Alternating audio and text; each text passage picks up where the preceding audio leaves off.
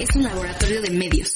Aquí experimentamos con podcasts, audiovisuales, gráficos, textos y mucho más. Media Lab, el laboratorio de medios de la Universidad Panamericana. Media Lab, estamos conectados. ¿Quién dijo que la historia del arte era aburrida? Bienvenidos al Artebrige. Lo mejor del mundo del arte y la cultura, solo aquí.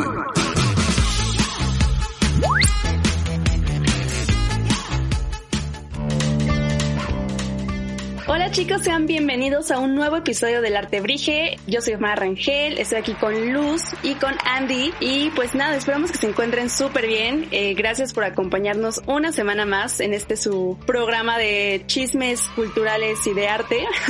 Esta semana les traemos un episodio con un tema que la verdad nos emociona mucho a las tres lo, lo mencionamos en nuestro bello grupo de WhatsApp y, y la verdad es que traemos muchas ideas que queremos compartir con ustedes. Esperamos que sean de nuestro team.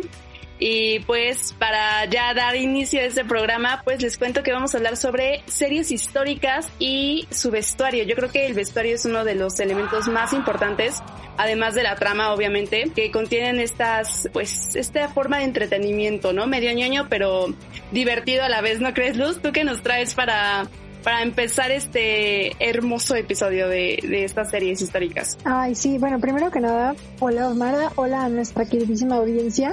La verdad es que este episodio, como muchos otros, estoy súper emocionada porque es un aspecto del cine que a mí me fascina. O sea, yo creo que eh, a mí lo que más me gusta del cine es como esta capacidad que tiene de sumergirte en, en mundos, en ambientes, en en espacios en los que tú jamás te verías involucrado, o sea, cómo, cómo te pones en los zapatos de alguien que bien pudo haber vivido 500 años antes que tú. O sea, esa como forma de conectar a la gente a través de las historias a mí me fascina.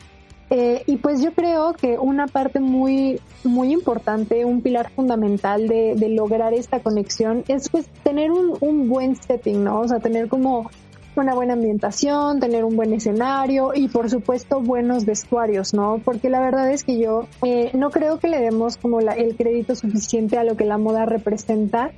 Eh, y la verdad es que me incluyo porque por mucho tiempo estudios de la moda para mí eran como que, o sea, no, gracias, yo no sé de esto, a mí me da igual yo quiero, o sea, a mí me gusta el arte serio, pero no, la verdad es que nada de eso es cierto. El, o sea, la, la moda sí nos ubica y sí representa los valores y, la y las ideas y toda la personalidad de una época de forma muy efectiva y además de forma colectiva, porque, o sea, no, no estamos hablando solo de un vestido o de una o, o, de una tendencia, o sea, usualmente son varias corrientes las que conviven al mismo tiempo y los y lo usamos, o sea, yo tenía un profesor que tal cual decía que la moda es arte que se compra y que se usa. Y eso, o sea, esa definición se quedó conmigo. Y la verdad es que no somos los únicos que hemos, o sea, que sabemos que es importante porque desde 1949 eh, los Óscares asignan un premio al mejor diseño de vestuario. Y este solo por poner un ejemplo. Muchos otros premios reconocen la importancia del vestuario y de pues contextualizar una historia en el, en el punto histórico en el que se tiene que, que, situar, vaya, ¿no? Entonces, la cosa es que hoy en día vivimos en una época en la que no se puede, o sea, no podemos representar una historia que fue hace 500 años sin tomarnos ciertas libertades creativas, porque probablemente si nosotros viéramos muchos vestidos, muchas como tendencias estéticas de cierta época, no las encontraríamos bellas hoy en día. El mejor ejemplo que en el que puedo pensar es la serie de Orgullo y Prejuicio de 1995 de la BBC, yo creo que es una de las series que ha representado impecablemente un periodo histórico eh, desde los peinados, los vestuarios, los colores, todo, todo, todo, todo este representa impecablemente la tendencia como de moda de una época. Sin embargo, o sea, eh, mucha gente prefiere si, les muestras las versiones de Orgullo y Prejuicio, todo el mundo va a escoger la de 2005 con Keira Knightley. ¿Por qué? Porque pues es donde la gente se ve más atractiva.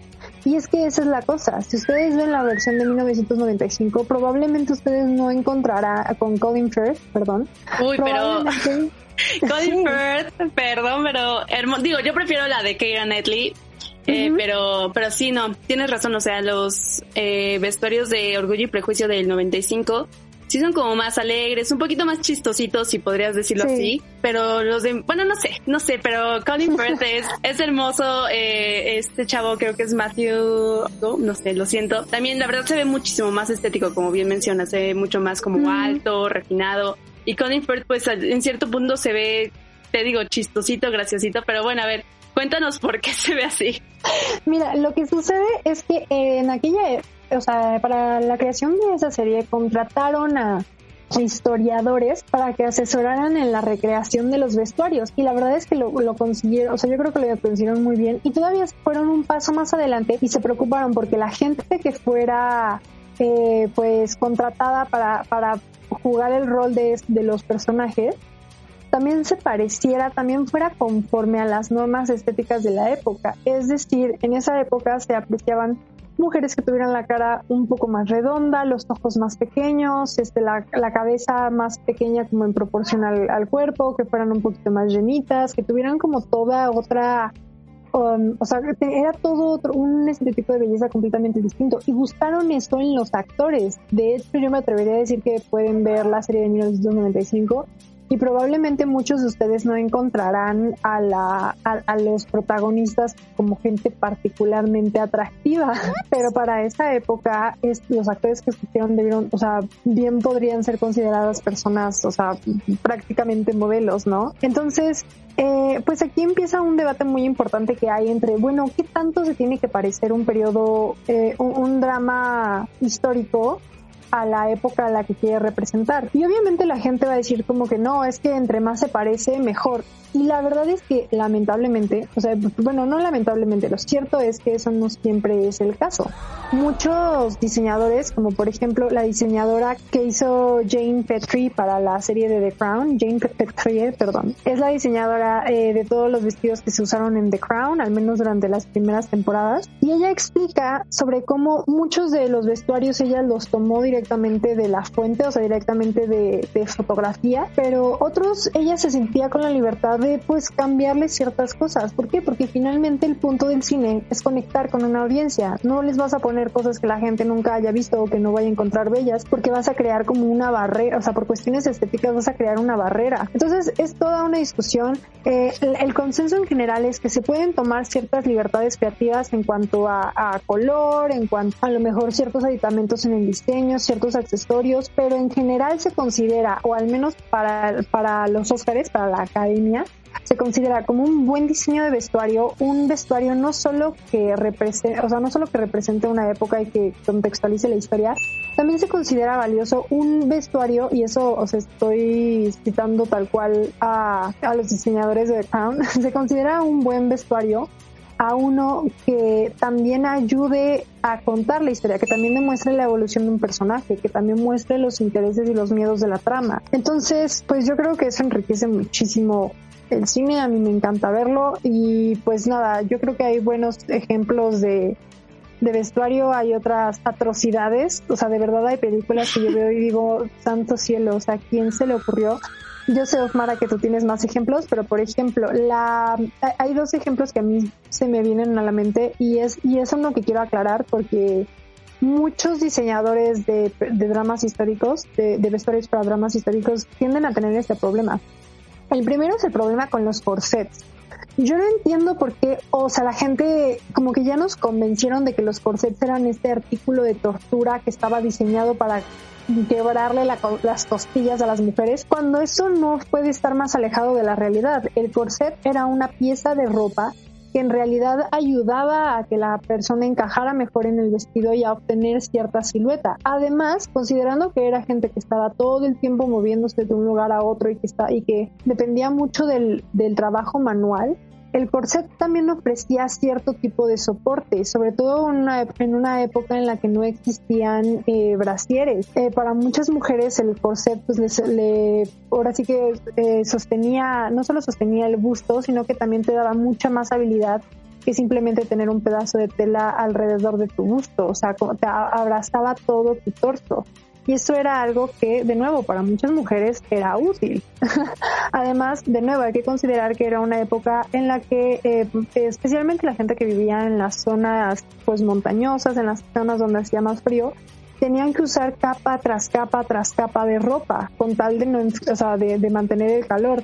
El corset también ayudaba, también servía de, soporte para todas las capas que tenían que llevar atadas a la cintura. Los corsets además eran una pieza de, o sea, vaya, eran todo un trabajo artesanal en aquella época eh, inicialmente el corset, de acuerdo a lo que pude leer, estaban hechos de una tela ligera como el lino o el algodón, alguna fibra natural que permitiera el cuerpo respirar. Y este, pues más adelante, conforme fue, fueron perfeccionando las técnicas, se implementaron eh, huesos. Eh, estos huesos podían provenir de varios animales. Los más exóticos decían que estaban hechos de huesos de ballena tallados de tal forma que pudieran pues moldear la silueta de la mujer para que para que mm, adoptara cierta forma, ¿no? Dependiendo de, del periodo histórico. Y ya conforme llegó la industrialización, la época victoriana, es, eh, estos huesos se, se, sustituyeron por varillas y es y yo sé que suena muy incómodo, por supuesto que sí, pero no es muy diferente a la forma en la que los brasieres están confeccionados hoy en día.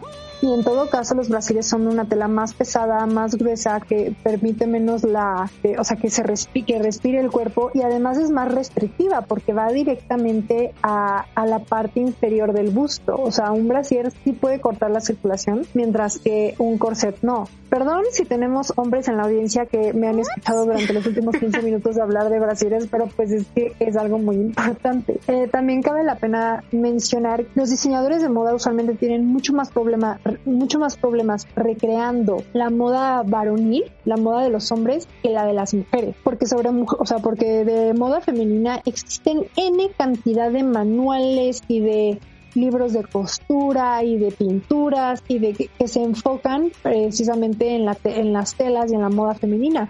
Pero, aparte, pero debido a que por una época en Europa hubo esta como renuncia, en, durante la época victoriana, no sé si algunos de ustedes lo saben, pero hubo esta tendencia que tal cual se llamaba la renuncia, que era una forma en la que los caballeros como que manifestaban que y eso tenía que ver con muchas cosas. Tiene que ver con que el, protestantismo ya había invadido Europa, con muchas ideas de la ilustración que, que mm, elevaban los valores de la modestia y de la sencillez por encima de todo. Entonces, el ser modesto, el ser sencillo, el no seguir una moda, era visto como algo, o sea, como que eras una persona inteligente, como que eras una persona que estaba como por encima de las tentaciones mundanas. Y los hombres, especialmente los clérigos y la gente que estaba en la nobleza, hizo este movimiento de tal cual la renuncia a la moda, de decir a mí no me van a como limitar a la moda de una época. Y es muy chistoso porque sucedió tanto en eh, Rusia como en partes del norte de, eh, bueno, vaya, como en parte en Inglaterra y en Alemania al mismo tiempo, pero por causa de este movimiento se perdieron muchos archivos, muchas pinturas, muchas, o sea, mucha información sobre la moda de los hombres. Entonces aquí es donde los diseñadores de moda tienen que tomarse más libertades creativas porque hay muy poca información sobre cómo se vestían los hombres en, esa época. La, razón por la cual eh, la ropa de las mujeres empezó a ser cada vez más llamativa y más vistosa, al menos previo a la revolución industrial, es porque, y discúlpenme, pero es que es así como viene en, el, en la entrevista, las mujeres eran vistas como un accesorio de los hombres. Déjenme explicar. Déjenme explicar. Eh, se supone que lo que sucedía era que pues el hombre en aquella época por cuestiones socioeconómicas era el que salía a trabajar y era el que estaba más tiempo bajo el sol y era el que tenía pues que, caminar más, que, estar como más en contacto con, vaya, con, situaciones en las que se pudiera manchar la ropa, en la que se pudiera echar a perder, estaba, él estaba subiendo y bajándose de carruajes, él estaba en constante movimiento. Entonces a menudo la ropa del hombre pues solía ser más práctica, solía ser más sencilla solía tener menos capas, solía pues como simplificar más las labores del día a día. Las mujeres no tanto, tenían, digo, fuera de las labores de la casa, y, no te tenías que preocupar por eso si eras de una mujer de la nobleza. Las mujeres no tenían como tanto que hacer, de nuevo, sobre todo si eras de la realeza. Entonces los nobles, los reyes, los más tarde los mercaderes, se dedicaban a vestir a sus esposas tal cual como si fueran muñecas de aparador para demostrar la riqueza de la familia. Esto hoy en día, porque hoy en día, o, sea, mucha gente puede decir como que no inventes, o sea, tal cual, ¿qué les pasa? Machismo. Y sí, estoy de acuerdo, pero ese mismo artículo decía que no es muy distinto a lo que pasa hoy en día. Hoy en día la, gente, los, las parejas, suelen vestir a sus niños y, uy, ya en años más recientes a sus mascotas, a sus perros, con, con collares de joyas, con este, vaya, con ropa de Tommy Hilfiger, con líneas de como de streetwear que son muy costosas para mostrar opulencia. Entonces la época no ha cambiado tanto. Y pues nada, esos son los datos que, que tengo. Eh, como el artículo acaba con un, con un comentario final de la diseñadora de Jean Petre diciendo que uno de los, de los de las limitantes más severas que también ha tenido ha sido pues con los colores, porque hay que recordar que hasta hace muy poco tiempo, y yo me atrevería a decir como hasta los hasta hasta los 60, los colores sintéticos no eran la norma. Tenía que depender de materiales naturales. Estos materiales naturales para, o sea, de teñido para teñir nunca van a ser tan vibrantes como materiales artificiales. Entonces ella recomienda que cuando estés viendo una película y veas estos colores neón o estos colores este prácticamente brillan a través de la pantalla, muy probablemente es porque es una decisión creativa o porque, o en el peor de los casos, la persona que lo diseñó no sabe de tintes. Entonces es todo un trabajo de investigación. Yo estoy fascinada, pero yo creo que tenemos que mejor pasar a los ejemplos y ver esto en la práctica. Entonces, Osmara, tú, tú dinos qué traes. Pues justamente traigo eh, tres bellos ejemplos de tres series históricas súper distintas que, que muestran exactamente todo esto que nos estabas contando, Luz, este, como pues sí que las damas eh, de compañía, eh, pues como dice su nombre, pues nada más serían de compañía para la reina o para cualquier noble que necesitara de, de la presencia de estas mujeres o también las reinas, pues realmente en estas series vemos como ellas, pues, eh, además de, de enfocarse a ser virtuosas, como dijimos en otro episodio, pues también no, no tenían como una gran labor dentro de la corte, ¿no? Y pues bueno, para empezar, yo les traigo el ejemplo de los Tudor. Esta serie eh, ya salió hace bastante tiempecito. Y bueno, pues cuenta la historia del rey Enrique VIII, quien, por si no sabían, se casó seis veces en su vida, ¿no? Eh, la serie cuenta con cuatro temporadas donde vemos la historia historia del rey, desde su primera esposa, quien es Catalina de Aragón, hasta Catalina o Catherine Parr. Y bueno, el vestuario estuvo a cargo de Joan Virgin, y ella también estuvo a cargo de otros vestuarios como el de Vikings, Camelot y muchísimos otros más. Ha participado en más de 40 producciones y de hecho ganó un Emmy por los Tudor. Como bien dice Luz, el trabajo por estas series es mm, altamente reconocido en los Oscars, en los Emmy, en los muchísimos premios. Aunque sí ganó un Emmy, pues esta serie es la que posee menos fidelidad tanto a la historia como a los vestuarios.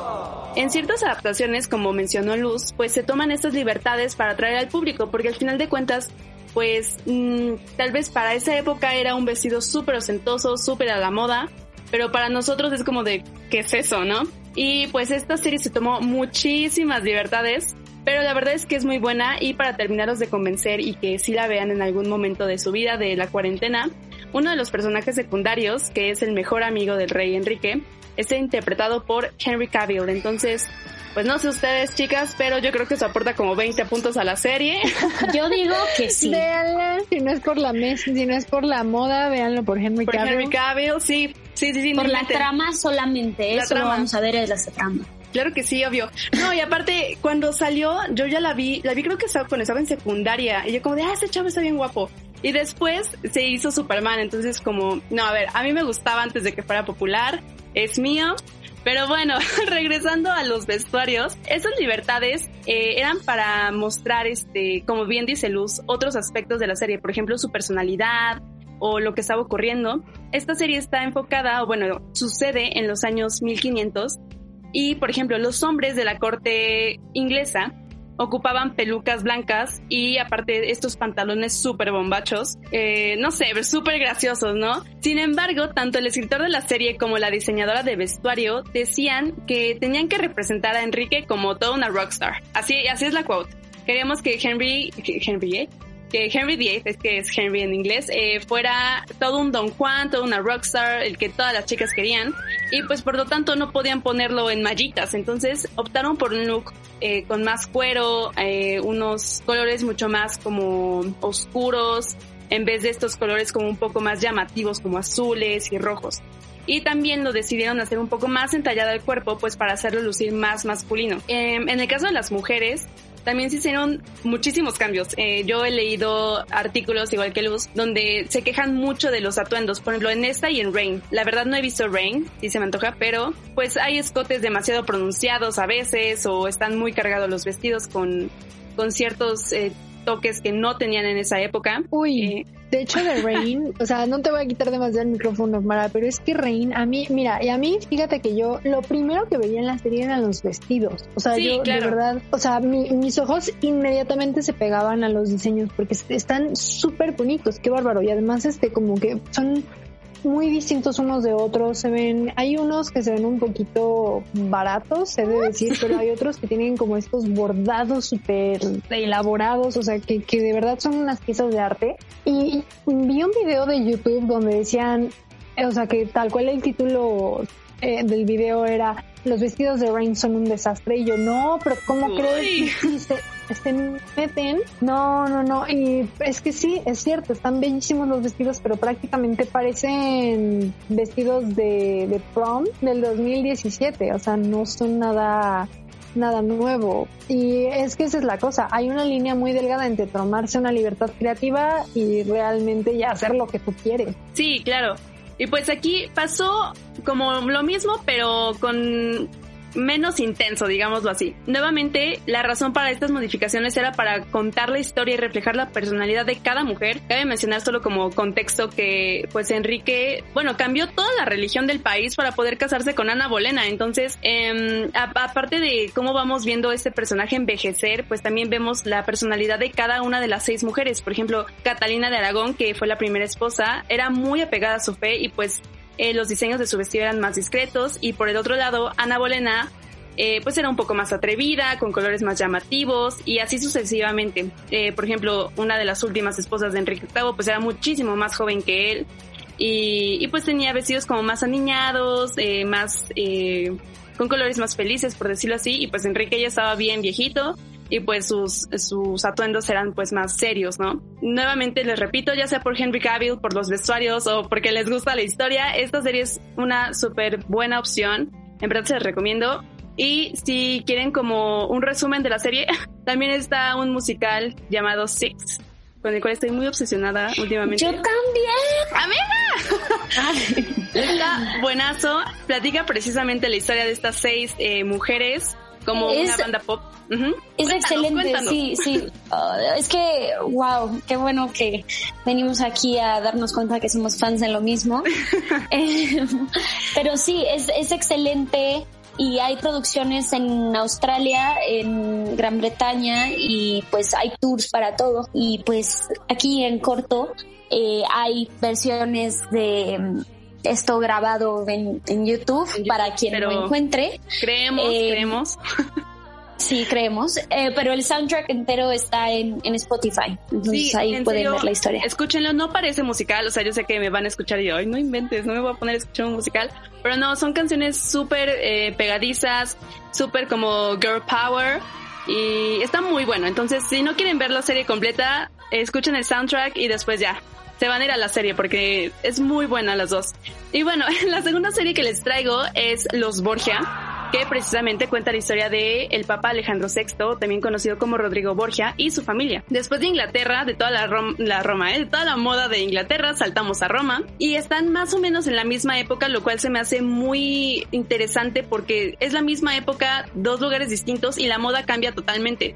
El vestuario estaba a cargo de Gabriela Pescucci y Uliva Pizet. Y los vestuarios aquí igualmente son súper llamativos porque pues al final de cuentas el Papa en esa época era la figura con mayor poder en todo el mundo, o sea, era la figura. Entonces, pues vemos eh, colores muy intensos como el de los cardenales que ocupaban rojo, los atuendos eh, detallados del Papa con bordado en dorado y, eh, por ejemplo, las, las coronas que ocupaban con algunas piedras preciosas. Y bueno, lo que a mí más me gusta son los vestidos de las mujeres, como bien decía Luz, y sobre todo los que saca la hija del Papa, que es Lucrezia Borgia, que es interpretada por Holiday Granger que si no lo ubican es una de las hermanastras de Cenicienta en el live action. Y bueno, a lo largo de la primera temporada, Lucrecia cambia totalmente su personalidad. Eh, en la primera temporada es como el sol o el ángel de la familia, es eh, la inocencia, o sea, representa la inocencia y todo lo bueno de la familia, por lo cual usa vestidos en tonos pastel, en tonos blancos, Pero todo esto cambia después de su boda con Giovanni Sforza, que era un hombre horrible en todo su esplendor, por no decir más palabras. Y el episodio de la boda de Lucrecia utilizan un vestido blanco con dorado que es uno de los más caros de toda la serie, solo para este episodio. En la noche de bodas de este episodio, Giovanni pues vio a Lucrecia y a partir de ahí hay un cambio brutal en ella por obvias razones. Y esto lo vemos reflejado en su vestuario, que pasa a colores eh, en un principio apagados para mostrar como su tristeza, su pena, el miedo que tiene de este hombre y después cuando se empodera pasa a rojos súper saturados y llamativos, que es el color de los Borgia por, eh, por decirlo así. Y pues estas son nada más tres temporadas y tanto los vestuarios como la trama y la otra trama que también nos gusta son muy interesantes y tanto esta serie como los Tudor están disponibles en Amazon Prime por si gustan verlos. Y ya para terminar, nada más quiero recomendarles otra serie que se llama Isabel, que es de Isabel la Católica. Esta serie es española y... También es muy buena, déjenme decirles, ¿eh?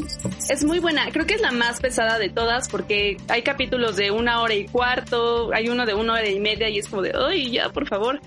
Pero eh, es la más accurate de todas. Hay, hubo un trabajo súper eh, profundo, súper profesional para esta serie y me gusta porque como que los mundos chocan, ¿saben? entre estas series. Empieza como el multiverso de las series históricas.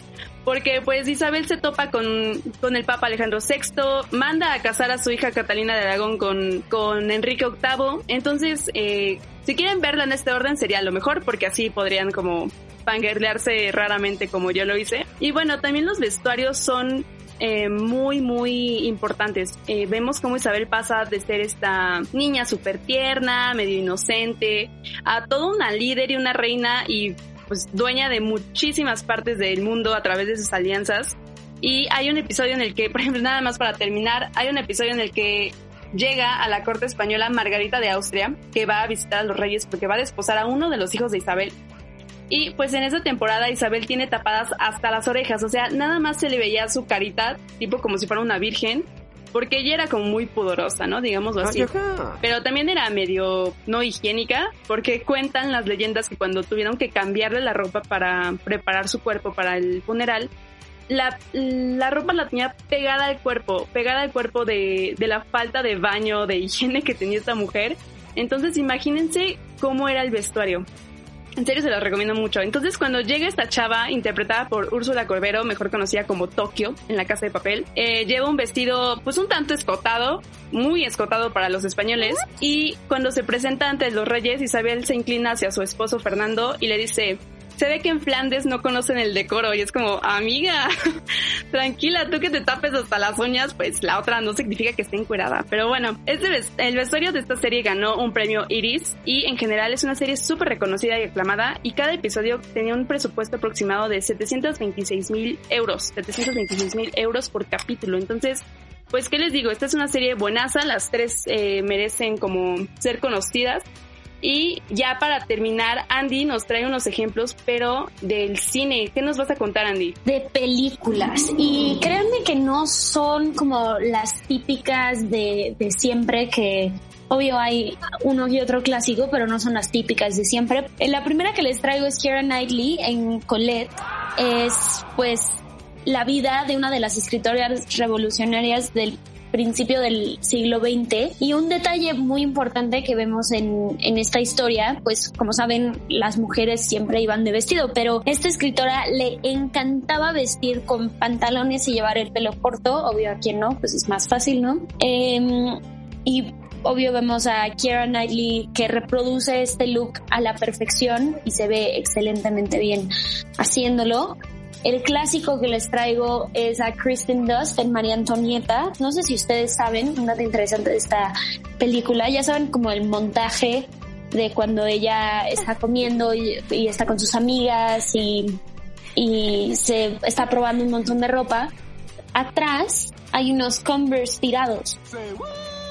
O sea, no sé si se dan cuenta. Cuando vean otra vez la película, regresen y hay unos Converse tirados y es para hacer alusión a que María Antonieta pues era muy joven en ese momento, ¿sabes? O sea, ves estos vestidos estos vestidos y estos zapatos y dices, ay, pues ya era señorita y me dices, no, no, no, a ver, era una niña.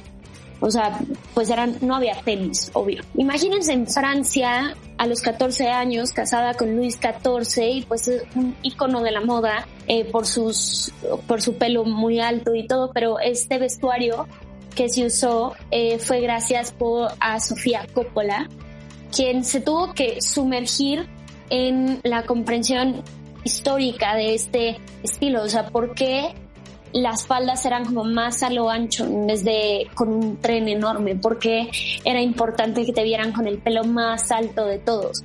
Y sobre todo mantener bien como esta luz, esta frescura, esta juventud, eh, que hacen que la película pues se vea muchísimo mejor. Y claro que el calzado de, de María Antonieta, como les mencioné, pues son de Manolo Blahnik, no sé si ustedes conocen ese nombre, pero yo lo reconozco de Sex and the City y Carrie estaba obsesionada con sus Manolos y pues es muy importante. Otra de mis películas favoritas, no sé ustedes niñas, de Mujercitas, eh, Little Women, que salió en 2019. No sé si se dan cuenta, son cuatro hermanas y cada una tiene como una paleta de colores diferente. Amy una de ellas es la que pinta. Em, es todo azul, sus, sus tonos son como más, más azul. Em, después, quien interpreta Meg es Emma Watson. Todos sus, sus colores son como morados y como verde morado. Y nuestro personaje principal tiene colores como más rojos y es, es más fuerte que, que cualquiera de sus otras hermanas. Está interpretado por Saoirse Ronan. Saoirse Ronan. Saoirse Ronan. Es que vi una entrevista con ella y no, no pude pronunciar bien su, su nombre, lo siento. Y bueno, ya el último que les traigo, que es una de mis películas musicales favoritos, Los Miserables, claro que sí. Eh, y es la interpretación de Amanda Seyfried, ya sé, Omar, tú y yo estamos muriendo por los musicales. sí. Pero quien se encargó de hacer el vestuario para esta película fue un español. Y claro que es todo un clásico este musical, entonces lo tenía que hacer perfectamente bien y creo que sí lo logró. Se llama Paco Delgado y pues él le dio vida a la obra de Víctor Hugo, pues mezclando un poco de fantasía, un poco de... y sobre todo también lo más interesante es que agarró inspiración de, de arte como Goya, Ingres y de la Y él sí estuvo nominado para un Oscar y pues obvio, claro que sí, por esos maravillosos eh, trajes y, vestidos que hacía em, para toda la película y bueno, en un París tan, tan caótico que se vieran también es un gran plus. Pero sí chicos, eso es todo lo que les traigo por hoy. Espero que tomen alguna de nuestras sugerencias, espero que les haya gustado muchísimo em, esto porque pues todas nosotras disfrutamos contárselo. ¿Algo más, niñas? Nada, pues como dice Andy, eh, saben que hacemos cada episodio con mucho cariño para ustedes, con el fin de que de que se entretengan un rato con nuestras recomendaciones o que entre todos pues aprendamos algún tema nuevo, veamos alguna serie nueva. Y pues nada, muchísimas gracias por acompañarnos una semana más. No se olviden de seguirnos en todas las redes sociales de Media Lab para que se enteren de, de cada, cada episodio nuevo, no solo nuestro, sino también de nuestros otros compañeros que también hacen sus podcasts. Y pues nada, esperamos que nos acompañen. Todos trabajamos duro. Todos trabajamos muy intenso y nos metemos a nuestros closets para que se oiga perfectamente. Claro. y pues eh, esperamos que nos acompañen las siguientes semanas porque traemos ya otro invitado por ahí eh, muy muy interesante. Entonces esperamos que nos sigan acompañando. Uh. y nada, muchísimas gracias por escucharnos. Hasta luego. Bye. ¡Hey! Gracias por escucharnos. Si te quedaste con ganas de más, no te pierdas el siguiente episodio. Esto fue El Artebrige.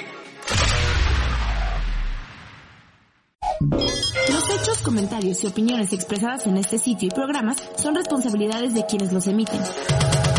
No reflejan en ninguna circunstancia el punto de vista de la Universidad Panamericana, de sus autoridades y de sus representantes legales. Media Lab, el laboratorio de medios de la Universidad Panamericana.